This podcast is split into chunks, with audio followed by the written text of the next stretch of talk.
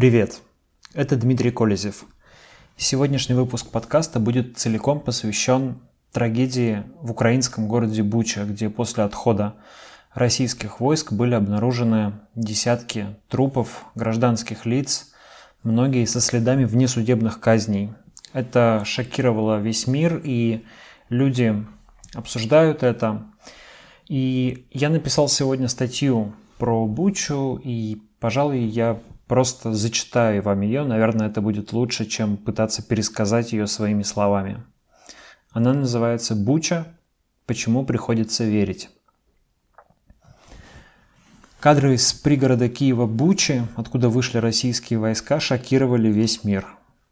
Трупы людей в гражданской одежде, которые лежат прямо на улицах. У некоторых связаны руки за спиной. Некоторые убиты выстрелом в затылок – они умерли беззащитными. Некоторые трупы пытались сжечь на обочинах дорог, другие побросали в общую могилу. Трупы находили во дворах, в колодцах, в подвалах, в подъездах. Это были тела не военных, а мирных жителей. Благодаря фотографам АФП и Рейтер кадры из Бучи увидел весь мир. И мир содрогнулся открылась картина очевидных военных преступлений, потому что расстрел человека с завязанными руками невозможно оправдать ничем. Даже на войне, где одни люди убивают других людей, такое против правил. Весь мир в ужасе от Бучи, за исключением миллионов людей в России, которые не верят или не хотят верить увиденному. К сожалению, как бы не хотелось, чтобы эти кадры были фейком или фальшивкой, теперь все меньше сомнений в случившемся. А оправдания российского МИДа и Минобороны выглядят нелепо и только усугубляют подозрения. Давайте попробую объяснить, почему весь мир сегодня не сомневается в том, что случилось в Буче. Хронология. 29 марта после переговоров в Стамбуле Россия объявила о кардинальном сокращении военной активности на Киевском и Черниговском направлениях. В переводе на обычный язык это означало отступление. Вскоре российские войска начали покидать пригороды Киева. 1 апреля в украинских СМИ появилась информация, что город Бучу покинули российские оккупанты – Мэр города Анатолий Федорук заявил, что россияне ушли из Бучи 31 марта. Его видео у здания городской думы Бучи, согласно метаданным, было записано 1 апреля в 15.48. Как говорят местные жители, на время оккупации мэр уехал из города и вернулся уже после освобождения Бучи. При этом в тот же день, 1 апреля, российский военный телеканал «Звезда» сообщил, что российские десантники и морпехи несколько суток сдерживали действия сил неприятеля на направлении Гастамель-Буча-Озера и в итоге смогли взять под полный контроль территорию от реки Ирпень по направлению к Киеву общей протяженностью 5 километров. Река протекает по восточному краю Бучи с севера на юг, то есть из сообщения официального российского источника следует, что вплоть до 1 апреля российские войска находились в Буче, как минимум на окраине города, в том числе осуществляли зачистку населенных пунктов с дальнейшей задачей закрепиться в них. Это цитата. Столь детальное описание хронологии важно, потому что одним из аргументов против вины вооруженных сил России сегодня служат якобы имеющиеся несостыковки во времени – Российские пропагандистские ресурсы, в частности, обращают внимание, что, дескать, Буча была оставлена еще 30 марта, а сообщения о трупах на улицах появились лишь 3 апреля. И такой временной разрыв может указывать на подготовку провокации. Однако этот аргумент не выдерживает критики. Как мы видим, украинские силы появились в Буче лишь 1 апреля – до этого там были еще российские морпехи и ВДВ. И в тот же день, 1 апреля, в украинских телеграм-каналах появились первые видео из Бучи, тут я даю гиперссылку, на которых уже видны трупы на улицах. Метаданные указывают дату съемки 1 апреля 16.40. То есть никакого временного зазора, указывающего на подготовку провокации, нет. Другим аргументом против того, что показанное в Буче правдиво, были некоторые странности на первых видео из этого города. Официальный телеграм-канал Минобороны России репостнул сообщение, связанного с российской пропагандой ресурса «Война с фейками», который утверждал, что трупы на улицах Бучи двигают руками или даже садятся. Однако просмотр тех же видео по кадрово и в высоком качестве показывает, что трупы совершенно точно не садятся и не шевелят руками. В одном случае мертвое тело на долю секунды перекрывается каплей на стекле, а в другом положении, а в другом случае положение покойного словно чуть смещается из-за асферического зеркала заднего вида. Посмотрите короткий ролик медиазоны, где это показано очень наглядно. Ссылку я оставлю в описании подкаста. Но спустя сутки после первых публикаций все эти покадровые разборы видео оказались уже и не нужны, потому что западные журналисты опубликовали сотни мегабайт фото и видеоконтента из Бучи. Мертвые тела теперь можно увидеть в самых разных ракурсах и в самых мелких подробностях.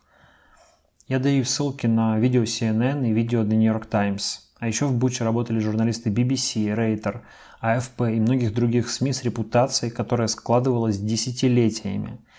Если вы настроены конспирологично и считаете, что все западные СМИ сговорились против России и совместно сфабриковали кадры из Бучи, хотя любой независимый специалист медиа скажет, что такое трудно представить – Посмотрите кадры не западного, а турецкого агентства «Анадолу» из Матыжина. Это еще один город в пригороде Киева, где также обнаружены тела убитых гражданских.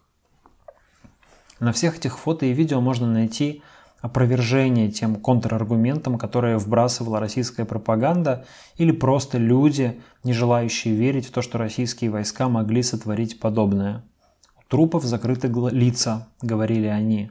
«Пожалуйста, на фото и видео достаточно тел с открытыми лицами. У трупов цвет кожи слишком живой, говорили другие.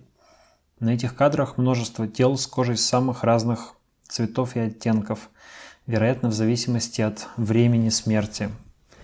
Окоченевшие трупы выглядят иначе, утверждали третьи.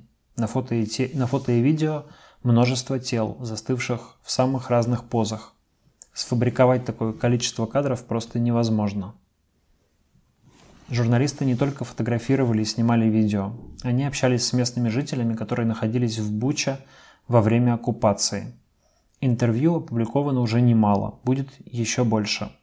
Я предлагаю вам выдержки из текстов, опубликованных на «Медузе», польском русскоязычном сайте «Вот так» и на сайте агентства Рейтер. Эти рассказы многословны, полны подробностей и довольно убедительны. Вы также можете найти немало ви- видео людей из Бучи, которые рассказывают приблизительно то же самое. Рассказы не противоречивы. Приведу несколько выдержек. Екатерина Украинцева, депутат Думы Бучи. В домах они срывали все двери, в частных секторах проводили обыски, искали атошников, то есть э, участников антитеррористической операции 2014 года. Кто-то слил российской армии базу ветеранов АТО и их семей. Я сама вхожу в сообщество родственников погибших. У меня в 2014 погиб брат. Появились люди, жители города, которые добровольно показывали, где искать военных и их семьи, а также просто патриотов. У нас есть семья. Парень был сыном погибшего ветерана АТО. Нашли сына и расстреляли. Еле забрали тело, чтобы похоронить. Это «Медуза». Дальше. Кристина, жительница Бучи. Это были страшные дни, когда ни твой двор, ни твой дом, ни даже твоя жизнь тебе не принадлежат. Нет света, воды, газа. Выходить запрещено. Если выйдешь, расстреливают. В наш двор заехала вражеская техника. 5 марта выбили окна, ворвались и забрали телефоны. 6 забрали папу и мужа на допрос. Нашли переписки и звонки в тероборону. Мы пытались уехать и хоть что-то узнать о ситуации. Они смотрят все. Посты, телеграм-каналы. И если ты писала что-то, что им не понравится, тебе смерть. Вокруг хаты расстреливают людей. Какие же это страшные звуки. Даже страшнее звука бомбы. Только сидишь в подвале и молишься, чтобы вернули родных. Владислав Козловский, житель Бучи. Нас поставили на колени и начали шмонать. У меня были с собой деньги, часы. Все забрали, как и у остальных, то есть ограбили. Кого-то из людей они знали, проверяли документы, и если человек участвовал в АТО или был записан в теробороне, сразу расстреливали. Проверяли и татуировки, нациков искали. На самом деле расстреливали даже тех, у кого был официальный герб Украины. Стреляли либо в затылок, либо в сердце. Среди них были русские и, скорее всего, буряты. Это я понял по внешности. Это польский русскоязычный портал вот так. Или вот пространный фрагмент из публикации Рейтер. Татьяна Владимировна рассказала об испытаниях, выпавших на ее долю от российских войск в этом городе в 37 километрах к северо-западу от Киева. Ее и ее мужа, бывшего украинского морского пехотинца, выволокли из квартиры, когда российские войска устроили в их доме командный пункт. Солдаты держали их в плену в многоквартирном доме, где они жили. По ее словам, русские, приехав в город, спрашивали людей, кто они такие, требовали предъявить документы. Она сказала, что боец российских войск, который, по ее мнению, был из полуавтономной Чечни, предупредил, что порежет их – она не сказала, как узнала, что он чеченец. Агентство Рейтер отправило запрос в комментарий, о комментарии в офис лидера Чечни Рамзана Кадырова, сторонника Кремля, но не получила ответа. Татьяна, назвавшаяся по имени и отчеству, но не назвавшая фамилию, была освобождена после четырех суток задержания. Ее мужа не было видно несколько дней, пока ей не сообщили о телах в подвальном подъезде дома, где она жила с мужем. Ну, видимо, речь о подвале дома. Я узнала его по кроссовкам и брюкам. Он выглядел изуродованным, тело было холодным, сказала она. У моего соседа до сих пор есть фотография его лица. Он был убит выстрелом в голову, изуродован, замучен. Агентство Рейтер посмотрело фотографию, которая показала, что лицо и тело были сильно изуродованы. Информационное агентство не смогло установить, было ли пулевое ранение. Таких свидетельств и интервью в мировых медиа сегодня уже десятки. Множество журналистов разных СМИ опросили множество разных жителей Бучи, и те рассказали им об оккупации и расстрелах разные, но при этом схожие, непротиворечивые истории. Если это не доказательство, то что вообще должно являться доказательством? Помимо журналистов, сообщения о возможных военных преступлениях фиксировали и правозащитные организации. В опубликованном предварительном отчете Human Rights Watch говорится, что Организация проинтервьюировала несколько человек как по телефону, так и лично, которые подтвердили информацию о расстрелах гражданских лиц в Буче. В официальном докладе организации есть, например, такой фрагмент. 4 марта российские войска в Буче, примерно в 30 километрах к северо-западу от Киева, захватили пятерых человек и казнили одного из них. Свидетель сообщил Human Rights Watch, что солдаты поставили пятерых мужчин на колени – на обочине дороги, натянули футболки через голову и выстрелили одному из мужчин в затылок. Он упал, сказал свидетель, и женщины, присутствовавшие на месте происшествия, закричали. В скобках добавлю, что если вы сомневаетесь в объективности Human Rights Watch и считаете, что организация замечает только военные преступления россиян, то совсем недавно они публиковали заявление относительно возможного военного преступления, совершенного украинскими военнослужащими. Наверное, помните, когда а, появились видеоролики, в которых украинские военнослужащие стреляют в ноги российским военнопленным. Вот тогда Human Rights Watch осудила это и назвала это возможным военным преступлением. Еще один аргумент, который иногда звучит от неверящих в произошедшее в Буче, это то, что даже если бы россияне совершили подобные преступления, они бы наверняка постарались скрыть следы преступлений. Не могли же они просто бросить трупы на улицах? Но, во-первых, преступление ведь не так просто скрыть. Даже убийство одного единственного человека в мирное время оставляет множество улик. А если еще и нужно избавиться от тела, то это вообще превращается в задачу, которая не под силу многим преступникам. Теперь представьте, что вам надо избавиться от десятков тел и множества улик в условиях военного хаоса и при очень ограниченном времени. Приказ об отступлении из-под Киева, насколько нам известно, был неожиданным. Как же это сделать? Тела не растворишь в кислоте, как в кино, не расчленишь. Их можно попытаться сжечь, и, судя по найденным обожженным трупам на обочинах, в ряде случаев это пытались сделать. Тела можно закопать. И, как видно из спутниковых снимков компании «Максар», первая братская могила в Буче появилась еще 10 марта. По словам главы города, в ней зарыли около 280 человек. Но если ты потеряешь контроль над территорией, могилы могут вскрыть, найти тела и другие улики. На самом деле любое преступление против человечности оставляло множество улик. Даже когда у организаторов и исполнителей было куда больше ресурсов, времени, навыков и ума, все равно так происходило. Катынь, Холокост, более локальные примеры геноцида. От всего этого осталось множество улик и свидетельств. Спрятать массовое убийство не так просто. Можно предположить, что военнослужащие и другие силовики, которые совершали военные преступления, не рассчитывали, что армии придется так быстро уходить из-под Киева. Возможно, поэтому Рамзан Кадыров публично пытался сорвать переговоры в Стамбуле и откровенно переживал, что Киев не будет взят – ведь, по словам жителей Бучи, кадыровцы тоже были в городе и прославились там особой жестокостью. В конце концов, за полтора месяца войны мы увидели, что российская армия не смогла взять ни одного крупного украинского города, не смогла наладить снабжение и питание, не смогла избежать существенных потерь, не смогла пресечь мародерство, не смогла засечь и сбить украинские вертолеты, долетевшие до Белгорода – не смогла увести тела собственных военнослужащих, не смогла уберечь свой большой десантный корабль и так далее. Почему мы должны думать, что эта армия окажется ловкой и умелой в таком специфичном виде деятельности, как сокрытие улик геноцида в крайне сжатые сроки?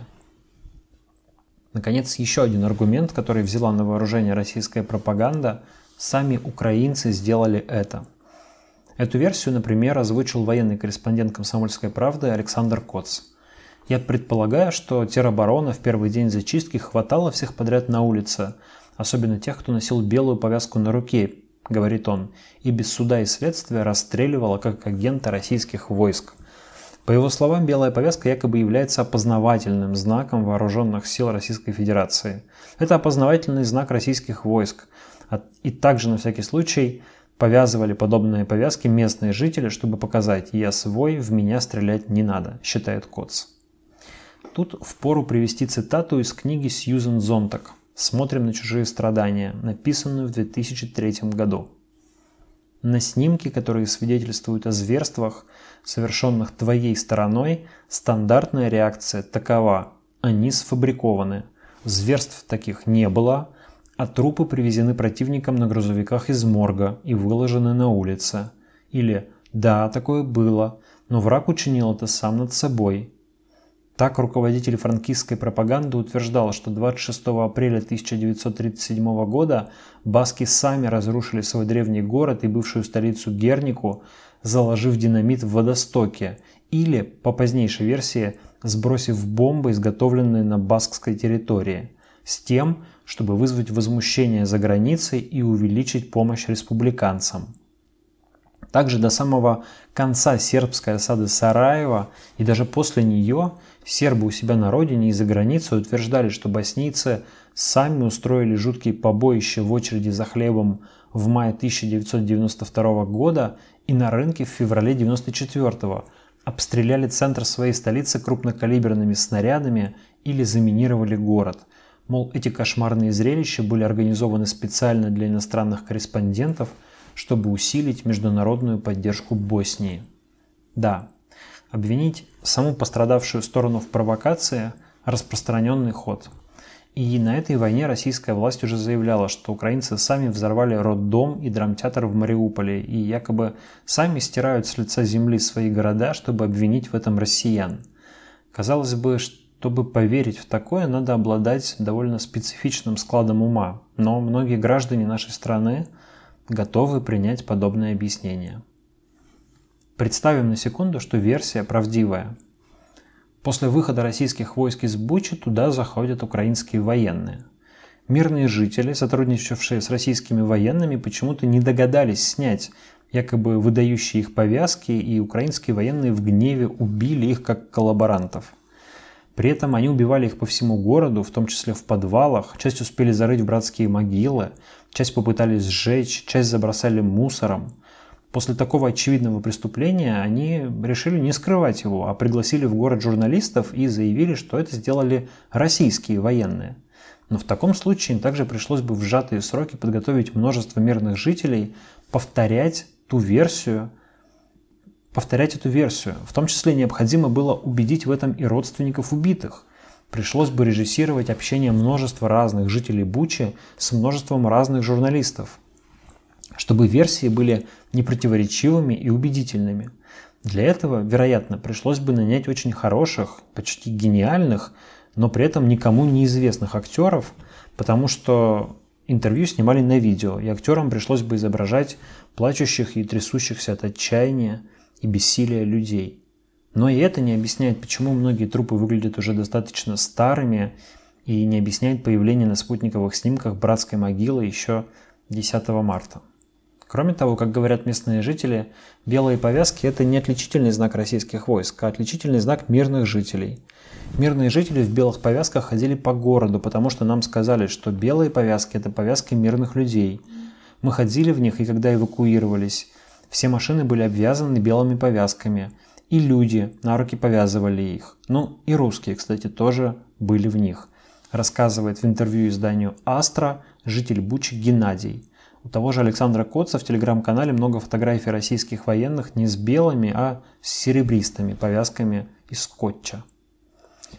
Может ли быть такое, что Коц прав и украинцы сами расстреляли своих соотечественников? Во Вселенной случаются разные вещи. Это также могли сделать инопланетяне. Но давайте все же будем оценивать вероятности. Российская армия спешно отступает из-под Киева, и туда заходит украинская армия. Через считанные часы миру, в первую очередь журналистам международных изданий, показывают трупы гражданских с признаками внесудебных казней. Учитывая все то, о чем было сказано выше, Какова вероятность того, что трупы – результат действий российских силовиков, которые и ранее были замечены в пытках и незаконном насилии? И какова вероятность того, что это хитроумная и тщательно срежиссированная постановка украинцев? Принцип бритва Кама учит нас, что наиболее простое объяснение обычно оказывается верным. Но чтобы доказать это однозначно – Требуется расследование, причем желательно с участием не только украинских следователей, но и международного сообщества. Результаты расследования должны быть публичны и доступны для изучения всем желающим. Как ни странно, реакция официальных властей России только усугубляет уверенность в том, что в Буче произошли военные преступления, которые российская сторона пытается скрыть. После многочасового молчания Минобороны России и МИД России безапелляционно заявили, что кадры из Бучи фейк, ни один мирный житель, это цитата, не пострадал от насильственных действий. Это нездоровая и подозрительная реакция. Следовало бы исходить из того, что преступления совершаются, в том числе и на войне. К сожалению, военнослужащим любых армий свойственно предаваться насилию, мародерству, сексуальным преступлениям и так далее. Такие факты фиксируются во время любых крупных конфликтов. Широко известны, например, преступления американских военных во время Вьетнамской войны. Нормальная реакция на сообщения о военных преступлениях – обещание провести расследование и проверить факты. Для этого нужно опросить свидетелей подозреваемых, провести экспертизы фото и видеоматериалов, по возможности связаться с потерпевшими или родственниками жертв. На это, естественно, требуется время – если же официальные власти в Москве уже спустя несколько часов заявляют, что никаких преступлений под Киевом не было и ни один мирный житель не пострадал, это скорее говорит о том, что власти готовы прикрыть любые преступления и не собираются проводить никакого разбирательства. Но в таком случае ответственность за преступление переходит уже на командование и на политические власти, которые становятся соучастниками. Как вы понимаете, Пока я исхожу из того сравнительно оптимистичного предположения, что насилие в отношении гражданских в Буче было стихийной низовой инициативой, осуществлялось без команды сверху и не было осознанной политикой армии на оккупированных территориях. Хотя количество жертв заставляет думать о системном подходе, а это уже может быть признаком геноцида, одобренного на государственном уровне. У российских вооруженных сил – и властей в Кремле есть только один достойный выход из ситуации. Необходимо согласиться на международное расследование, оказать ему содействие и помочь найти виновных, если таковые есть в числе российских военнослужащих и других силовиков. И только назвав конкретные имена, только осудив определенных людей и наказав их на основании подтвержденных фактов, можно снять подозрения с российской армии как таковой. До осуждения конкретных преступников все вооруженные силы России, а вместе с ними и вся Россия, будут подозреваться в геноциде. Ссылка на этот текст будет в описании подкаста. Если вам нравится подкаст, вы можете поддержать его на Патреоне для тех, у кого иностранные карты, на Boosty для тех, у кого российские карты или разовым донатом. Ссылка будет, все ссылки будут в описании этого подкаста. Удачи вам, пока.